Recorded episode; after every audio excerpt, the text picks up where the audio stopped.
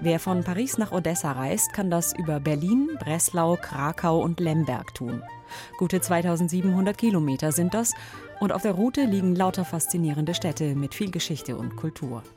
Man kann aber auch weiter südlich reisen, untenrum sozusagen, über München, Wien, Budapest und dann durch die rumänischen Karpaten, durch die Bukowina und Moldawien. Und gelangt so ebenfalls zur Perle am Schwarzen Meer, bis heute umkämpfte und begehrte Hafenstadt nach Odessa. Einst blühende Metropole, ein Schmelztiegel und Völkergemisch, ebenso wie die Gegenden in Transnistrien und Rumänien. Wer hier Einwanderer ist, wer hier schon immer wohnt, wer nur auf der Durchreise ist und wer wann welche Nationalität gehabt hat, das war in den wechselvollen letzten 150 Jahren nicht immer klar und vor allem nicht beständig. Was bleibt, sind Lieder und Melodien, manche sanft und elegisch, manche rau wie die Berge.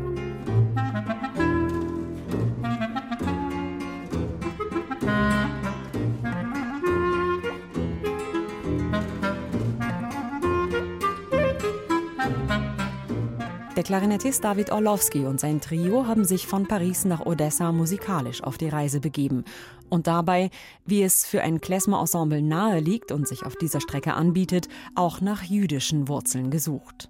Schon der Nachtzug nach Odessa, der erste Track der CD, klingt hörbar nach osteuropäischem Städtel.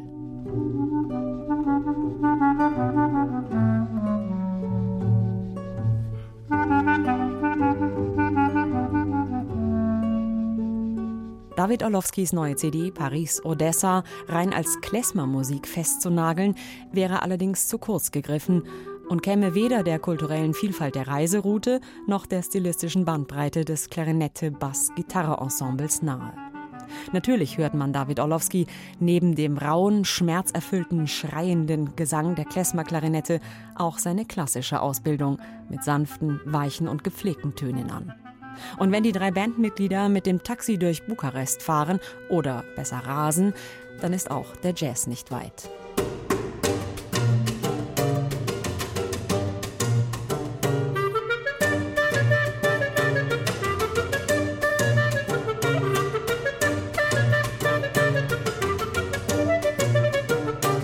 So unterschiedlich die Länder, Kulturen und Mentalitäten unterwegs sind, so süffig und klar der Wodka, so vielfältig ist musikalisch und charakterlich die neue CD Paris Odessa von David Orlowski und seinem Trio.